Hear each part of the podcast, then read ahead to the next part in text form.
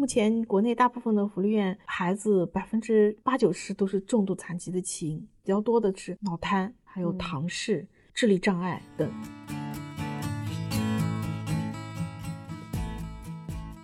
虽然孩子病很重，可能他也会造成残疾，但是因为我们没有把他们当做跟别人不同的人来看待，所以他们自己也不会对于自己的残疾或者疾病过于在意。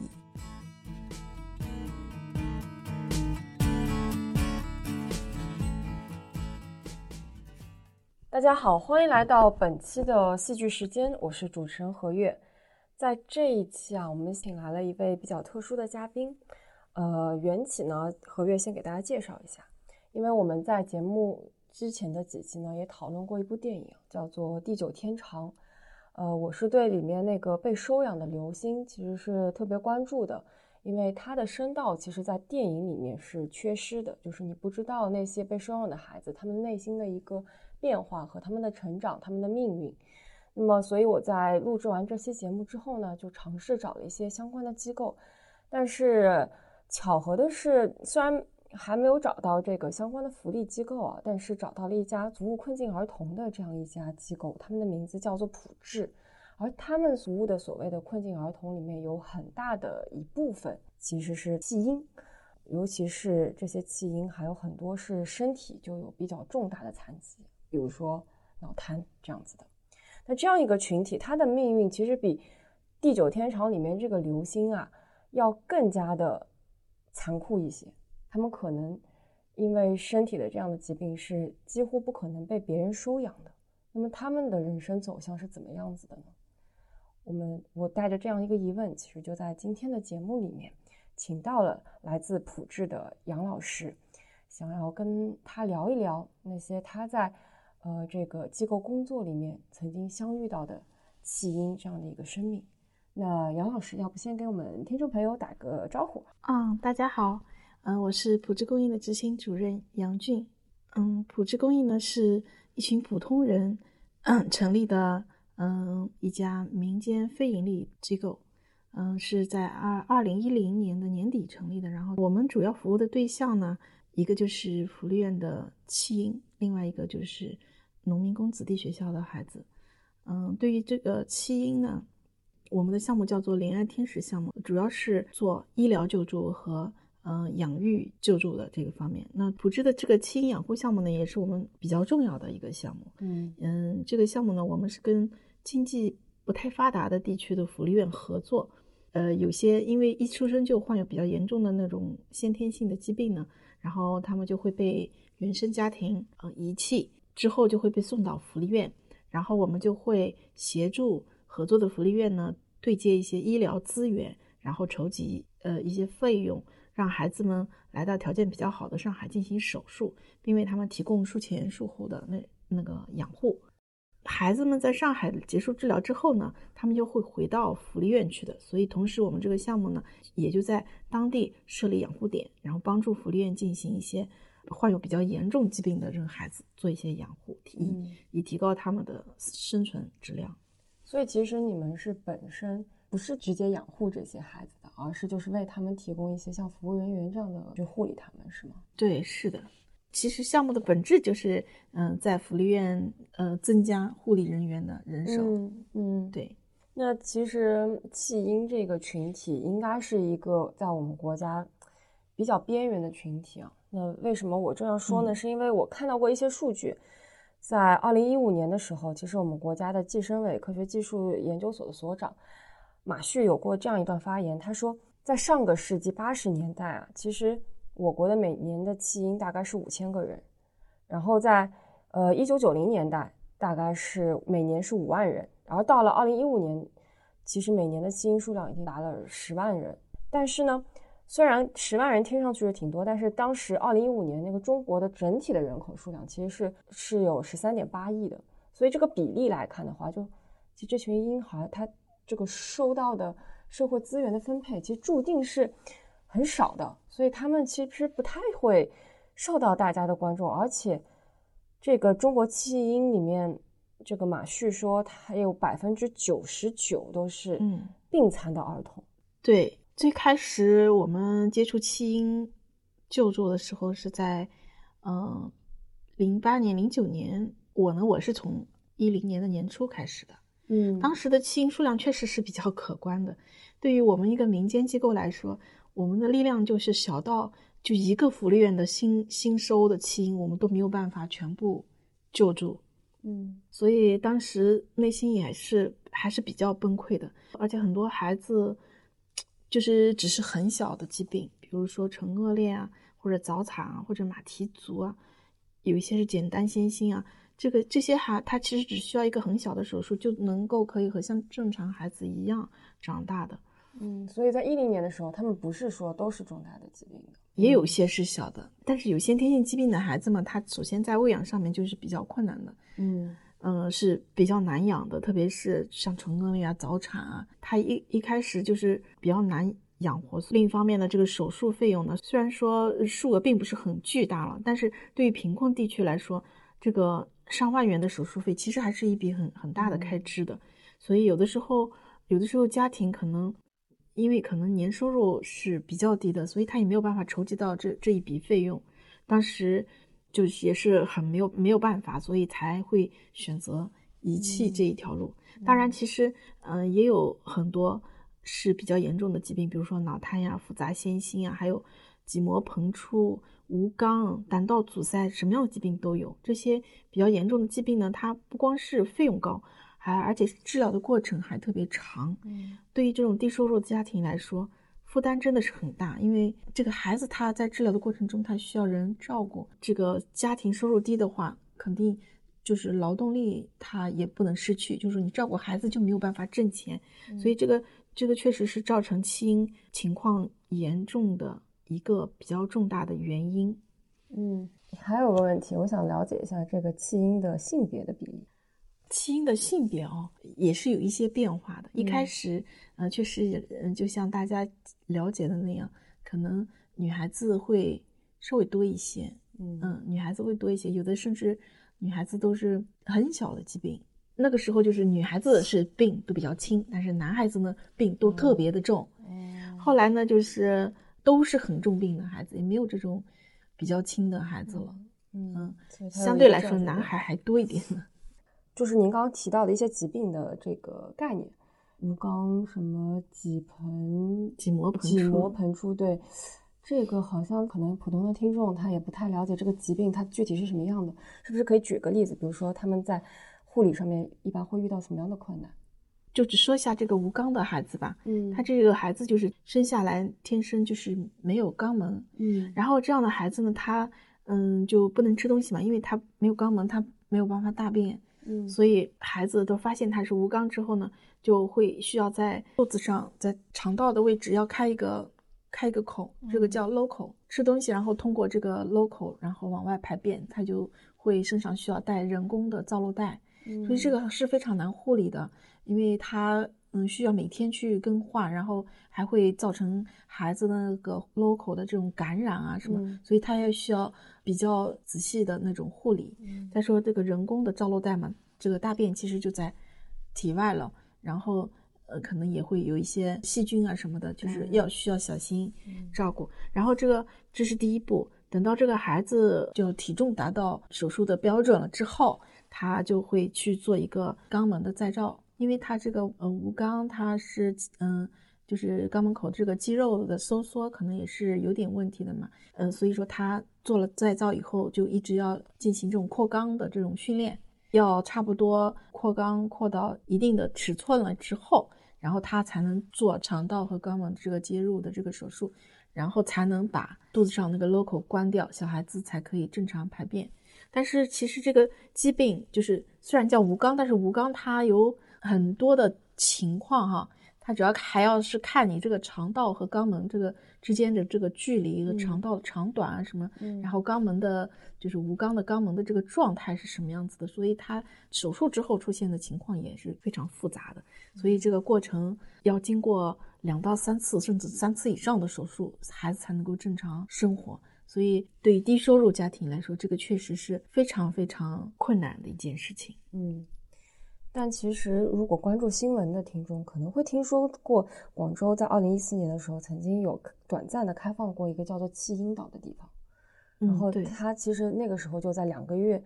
不到的时候就收到了二百六十二名弃婴，其实那个弃婴的数量是远远的超出了这个福利院可以承受的范围了。也可以看出来，就像您刚提到的，可能无力去承受这样一个很沉重的医疗费用的家庭是非常多的。其实这个弃婴岛啊，在一年之后就关闭了，因为也是这样的一种非常现实的原因。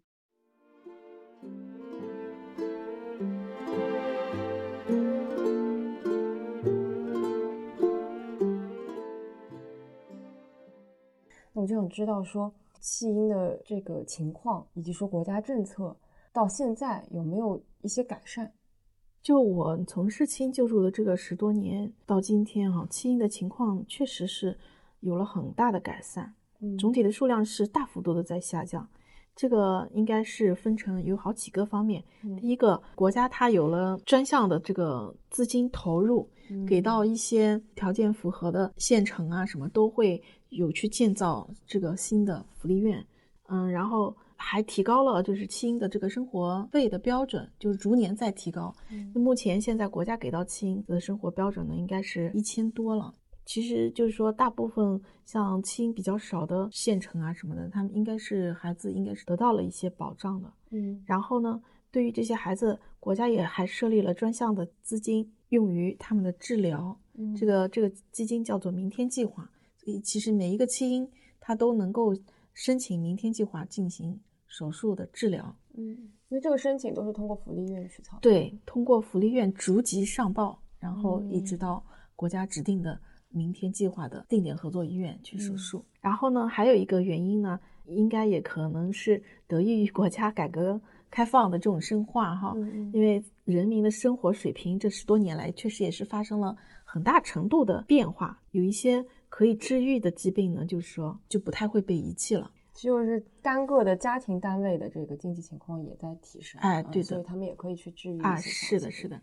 还有一个就是慈善体系的这个大力发展。有很多的机构就是关注到贫病交加呢，对于贫困地区来说，确实是一个非常严重的社会问题。嗯，所以呢，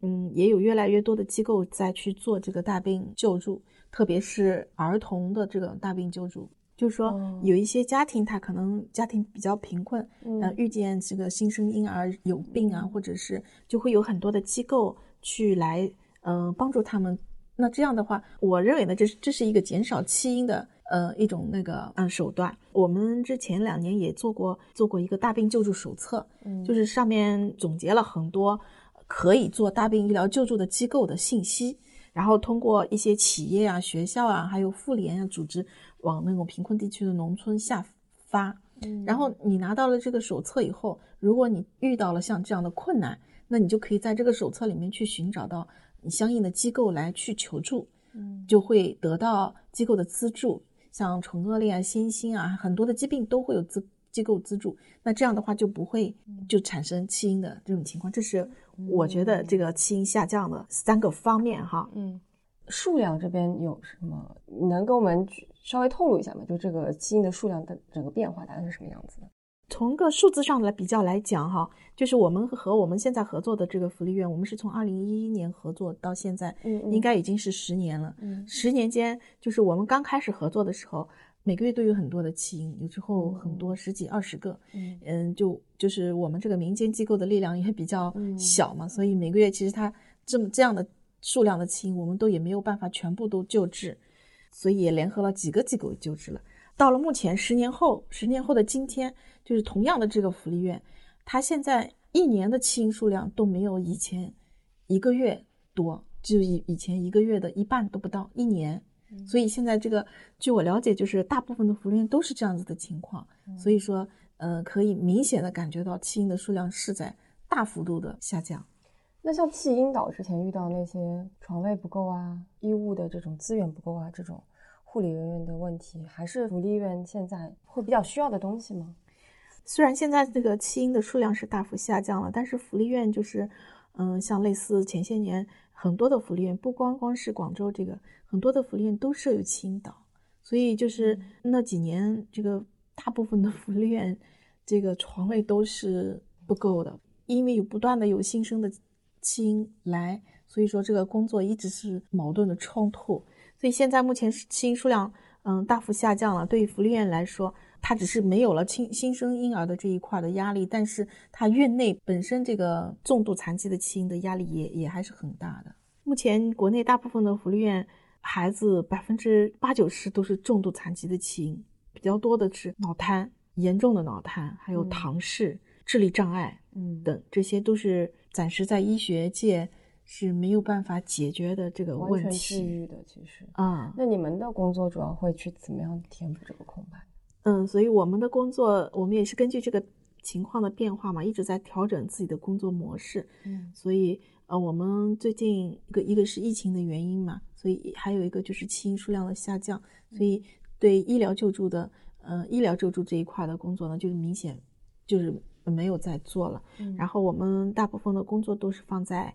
跟福利院的这个合作养育上，嗯。因为福利院就是他们这种重度残疾的孩子呢，其实生活是完全不能自理的，所以呢，他们是非常需要人来照顾的。但是呢，福利院它可能也是存在着一一些体制上面的问题吧，所以他们没有足够的经费去聘请更多的保育员，嗯。所以国内大部分的福利院都存在这个问题，就是人手不足的问题。那么对于这种就是术后健康的孩子来说，就问题不是特别的突出和明显了。但是对于这种重度残疾的孩子来说，这个问题就比较严重。所以我们普智公益的怜爱天使项目，就是在院内设立一个叫做怜爱之家的这个地方，把这个福利院里面需要特殊照顾的孩子，还有就是比如说新收的这些弃婴，放在我们这个里面去做一些精心的养护。这两部分孩子呢，是院内工作难度最高的这一部分，因为嗯，重度残疾的孩子呢，体质比较弱，如果你不精心照顾的话，他就会经常生病，就会更加难照顾。嗯还有就是新生的婴儿呢，他情况也比较复杂，因为孩子来了，他肯定是有身上是有各各种各样的疾病的，然后你还要做一些检查呀、隔离呀，然后所以他需要特殊的关照这两部分。所以这两部分的工作呢，在我们这个项目上，等到孩子的情况稳定了，然后再分配回到院里相应的生活区。我们在福利院开展的这个项目呢，还是非常受到福利院的欢迎的，因为确实也是缓解了他们这一方面的一些压力嘛。嗯，那我们会就是听到你刚刚讲讲的很多的时候，我都会有一个感觉，就是那些孩子他们都是有先天性的疾病的，就算是你们花了心思去照顾他们，他也没有办法到后面变成一个可以自己自立于社会的这样一个人。其实你们需要做的工作非常的多，然后甚至我我会觉得有一些沉重，因为你们可能其实是在背负他们的一生。你们 这是怎么想起来，就是会关注这样一个群体？嗯，主要还是因为就是自己做了妈妈的原因嘛。二零一零年的时候，我因为就是那时候我儿子才五岁嘛，因为生了孩子，嗯，就经常会在当时那个叫摇篮网的一个网站上嗯。去、去搜索一些育儿的知识啊什么的。嗯。然后。无意中就在这个网站上面看到了一个论坛，论坛里面有一个帖子，有一些就是爱心妈妈嘛，他们自发了一个组织，然后就是在做这个亲救助的这个事情，我就参加他们的那个志愿者，哦，然后就认识了认识了我们普智公益的创办人徐普女士嘛，呃，然后从这件事情上，然后我们才了解到，就是说会有一些出生就有先天性疾病的孩子会被父母遗弃，因为以前我从来没有想过会有这样的事情，因为我才刚做妈妈时间不长嘛。因为我儿子那个就是比较粘人，所以后来我就是 全职在在家里照顾了，所以我其其实知道，一个小婴儿，其实妈妈对他来说就是特别重要的，就是他的全世界了，因为他的任何需求在妈妈这里都会得到满足，而且他也只信赖自己的妈妈，所以你想，如果是这样的话，一个生了病的婴儿，他更加是需要自己的妈妈来照顾了。就像我儿子小的时候生病，生病了别人都不能碰，只能是妈妈抱着，就他就觉得这样他就会舒服一点，所以这一点呢就就非常的刺痛我，因为我就感觉到这孩子，嗯，生下来这么小就生了病，然后还被妈妈遗弃了，这点真的让人心里觉得非常的难过，所以我就加入了他们做这个医疗志愿者，尽自己的所能去帮助这些孩子嘛。然后后来慢慢的也就做到这个机构的这个养育的负责人呀，现在就是又做到这个机构的执行主任。在这个十多年的过程当中呢，就是其实照顾孩子主要是保育员妈妈嘛，对吧？我就是领着一群保育员妈妈，嗯，照顾他们，带他们去看病，嗯，就是做他们的妈妈。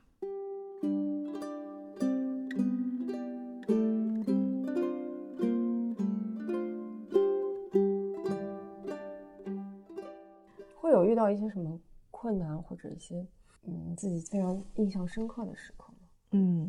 在这个十年当中呢，确实也是遇到了很多的困难。嗯，一个是最开始还有遇到，嗯，我们就是租用的这种民宅嘛，嗯嗯，嗯，还可以还遇到过邻居的不太理解嘛，觉得这些嗯残疾的孩子啊，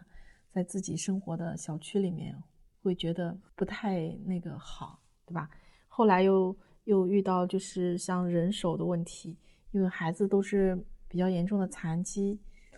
也有有的也是很较很严重的病，身体也比特别弱，其实照顾起来很不容易的。嗯所以保育员们就是工作也是很辛苦的，压力也很大的，因为有的孩子病很重，有时候随时也可能可能会发生一些危险啊，需要送到医院去急救啊。所以对保育员来说，他们工作的责任也是非常大的，这是一方面。另外，还有会遇到这种孩子治疗的过程中，就是想尽了一切办法，也没有办法把他的病治好，或者就是有的时候孩子会得的那种罕见病，根本就是遍寻医院也找不到合适的药来给他治疗，最后只能眼睁睁看着他离开这个世界。还有啊，就是在这个过程中还会遇到筹款的问题，嗯，因为我们所有的嗯、呃经费，包括保育员的工资，包括孩子的医疗费用啊，还有都是靠我们平时这个筹款来支持的。这十年来呢，政策也发生了很大的变化，我就是福利院的工作。，你们曾经有段时间是租用民宅可以嗯。照顾这些孩子的，但是现嗯在都收归福利院吗？对对，因为嗯，政策呢就是在这方面更加细化了，它已经不再允许就是嗯、呃我们来去租用这种民宅来单来去照顾这个孩子，嗯。所以呢就是只能在福利院的合就是跟福利院合作，在福利院监管下来去嗯。做这方面的工作，所以我们就说也是工作也做了很大的调整嘛，也没有办法。嗯，在租用中民宅给他们照顾这样孩子了。就是这个十年确实遇到了很多的困难，各种各样的困难。一开始医疗救助的点也是，呃，在搬来搬去，嗯 后来现在是也是就是在上海地区做医疗救助，已经是一一个是因为疫情，一个是因为政策，嗯，就没有办法再做了。嗯但是我们在外地呢，一直开的这个嗯、呃合作养育呢，还是在继续做下去。嗯，嗯那现在大概照顾多少孩子？然后这个婴孩和护工的比例是多少？嗯，目前我们在河南和贵州各有一个怜爱之家，嗯，然后嗯，一共是四十五个。对，嗯保育员的比例呢，我们一般都是一个保育员会照顾两到三个孩子这样子。我们像我们河南的这个嗯怜爱之家是成立于二零一四年的，嗯。很多孩子当时来的时候都是刚出生，或者是出生才几个月，嗯。都是很小的孩子。其中有一个孩子，嗯，他叫帅帅，就是他是在我们这个河南的怜爱之家成立的那那个月份，然后他是被人遗弃在福利院的门口的垃圾箱里面的，嗯，然后他得的是比较重度的唇腭裂，所以他养育起来是非常困难的。他一来的时候就带有肺炎，哦，然后他像这种情况呢，就是唇腭裂的孩子特别容易得肺炎，然后得了以后还特别不太容易治愈，所以说他这个中间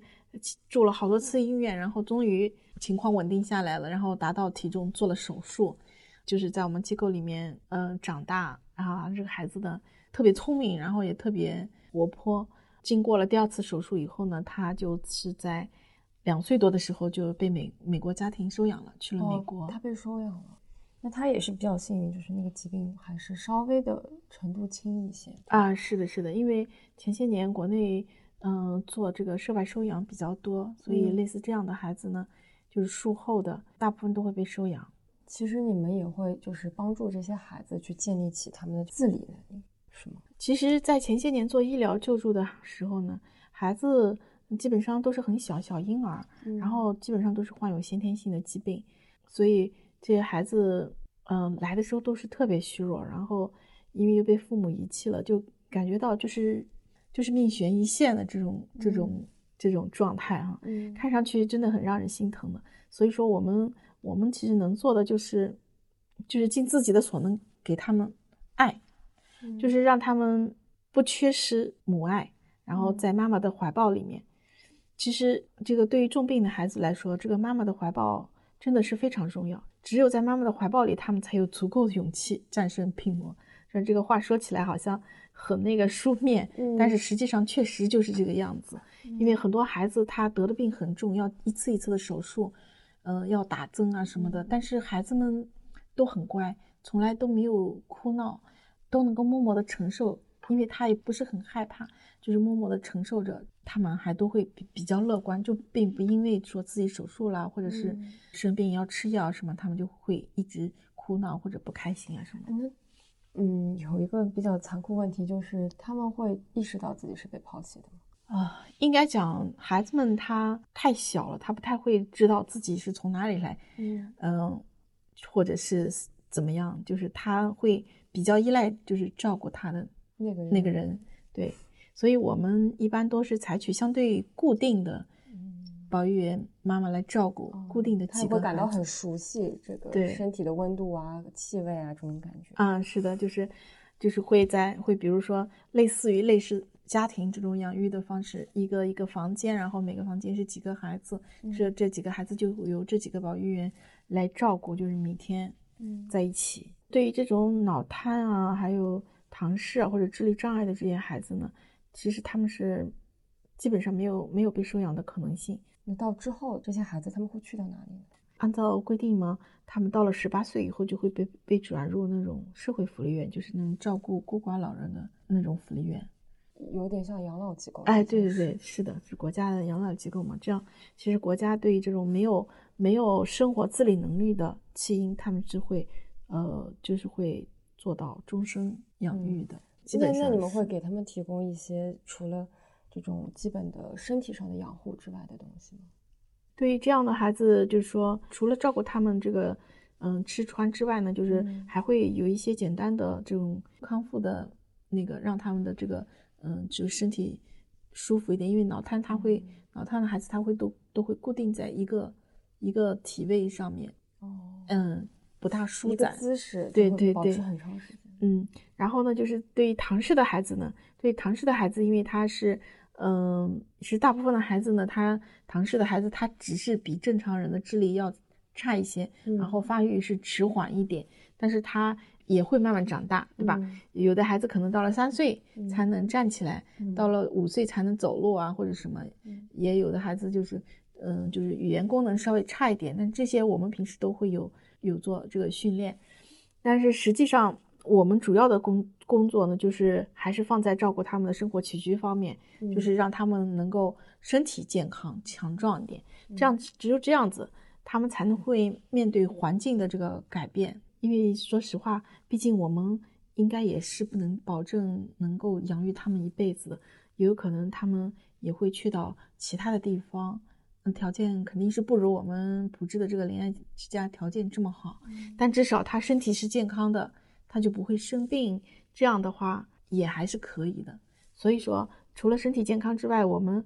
嗯还给孩子就是设计了一些比较简单的，像唱歌呀、画画呀、一些体育运动啊之类这种比较简单的这些活动，然后每天由阿姨们带着他去做。嗯，只要他们能够比较开心。所以说，尽管他们跟其他的孩子不太相同，包括一些智力障碍的孩子呢，唐氏的孩子啊，什么就脑瘫的孩子，除了就是躺在床上完全不能动的，其他的孩子我们都有都有一样的照顾嘛。然后每个孩子他他们都会有自己喜欢的东西啊，喜欢的呃事情啊，然后他们也会有自己依赖的人，到时间他们就会找他们依赖的那个人，他们都会认得自己的房间和自己房间里的小朋友，包括照顾自己的。那个阿姨都会有这种一个小家的这种意识，会特别去帮助阿姨，嗯，去做一些小的事情，帮助，嗯，比如说阿姨就会说啊，你把这个嗯鞋子帮妹妹拿过来啊，她就会拿过来，他们都会做这些事情。但是应该也会有一部分孩子就是因为这些疾病离开这个世界吧？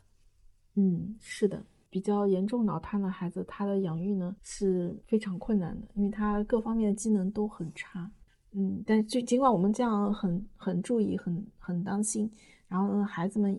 有的时候也会因为这种比较重度脑瘫的孩子，他这种器官的发育都不是特别好。嗯，时间长了，这个孩子长大了，器官的功能也就跟不上，就会有这种情况发生。所以，其实这些孩子的话，他们本身的存在，用很残酷的话来说，就是对这个社会是无用的。因为我们现在社会其实是对你有一个期待的，就期待你长大之后，你可以为这个社会做出贡献，赡养你的父母啊，用工资啊，你的健康程度来衡量你，或者说是这些衡量标准，在在这些孩子面前是失效的。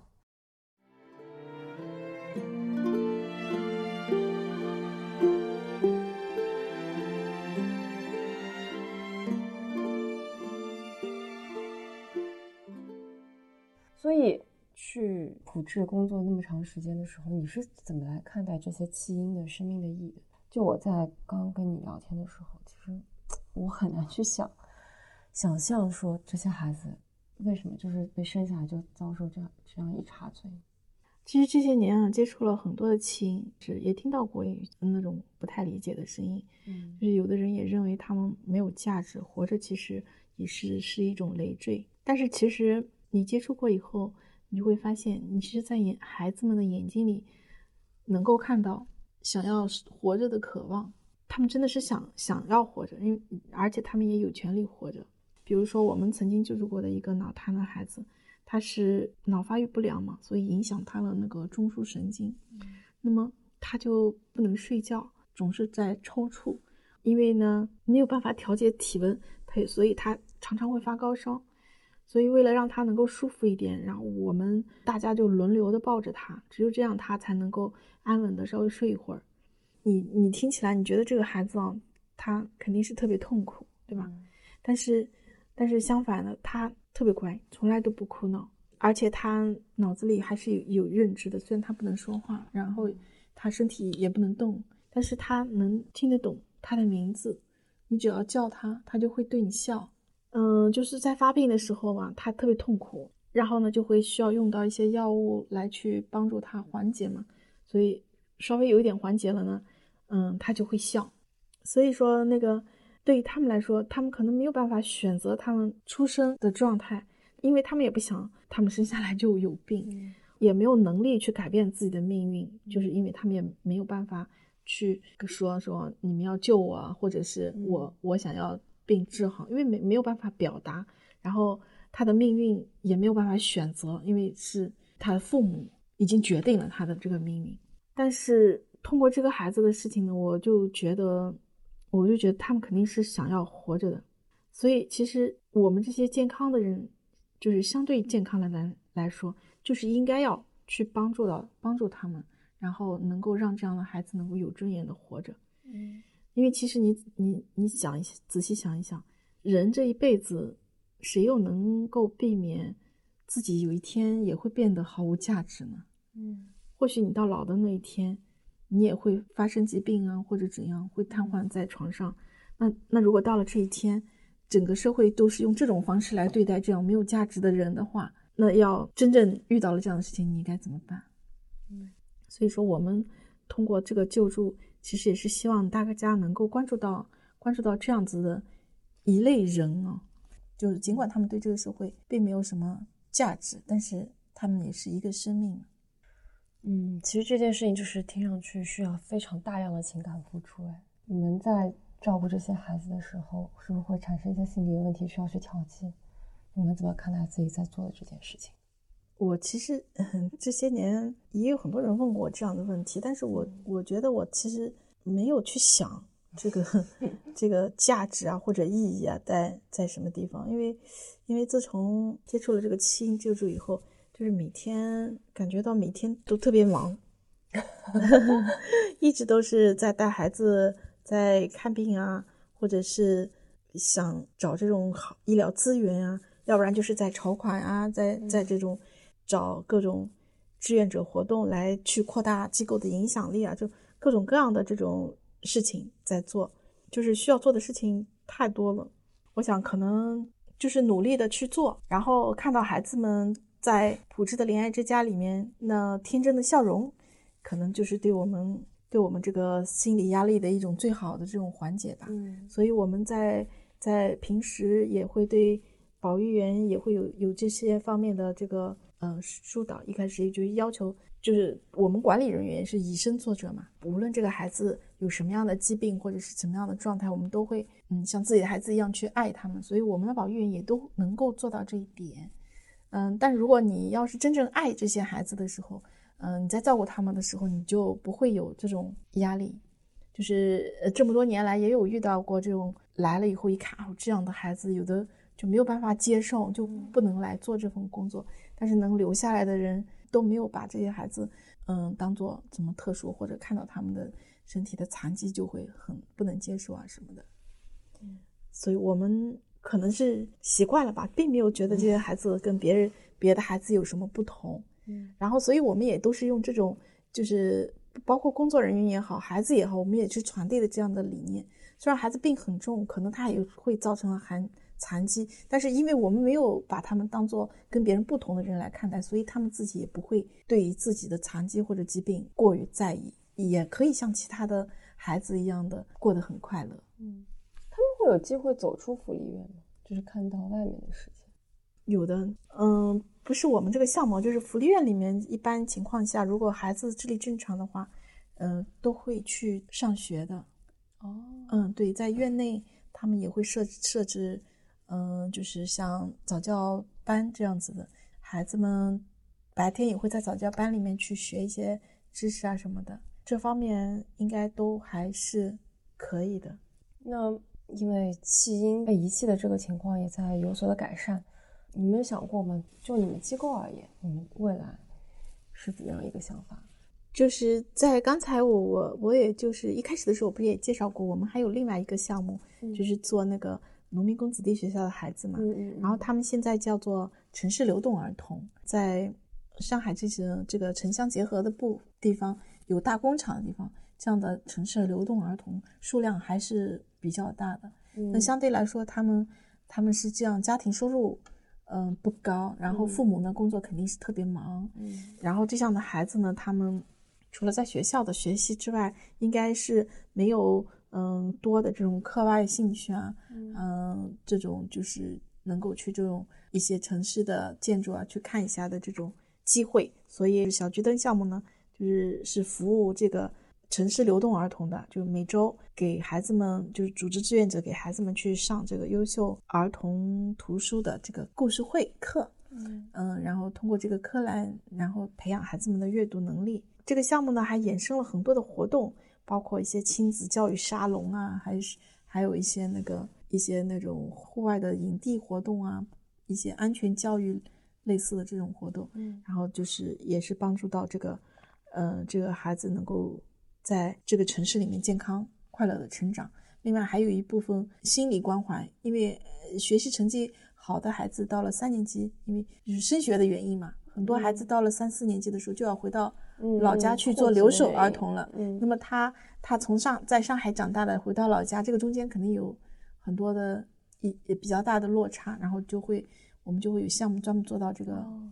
疏导，这是一方面。另外一方面呢，在弃婴养护的嗯的那个项目，就是说基础上，我们还接触了一些福利院呢和民政局属下的一些事实无人抚养的孤儿。嗯，我们要开启了一个新的项目，今年叫做“梦想加油站”。孤儿呢，他们的意思就是他们失去双亲了，就是嗯家里面父母嗯可能是意外啊，或者是疾病啊，就是没有父母。还有一有一种可能性呢，就是父母没有劳动能力了，因为父母可能会有比较严重的疾病啊，或者是嗯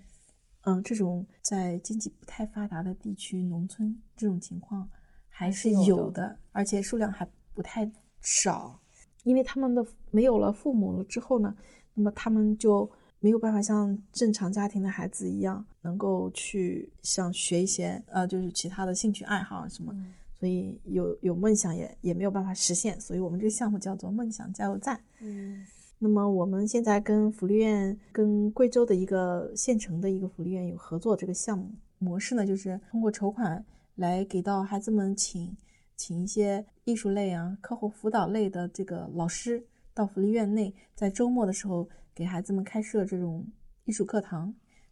跳舞啊、书法呀、嗯、围棋啊、绘画啊、音乐啊，嗯，包括还有每天放学之后有老师来做嗯课后辅导，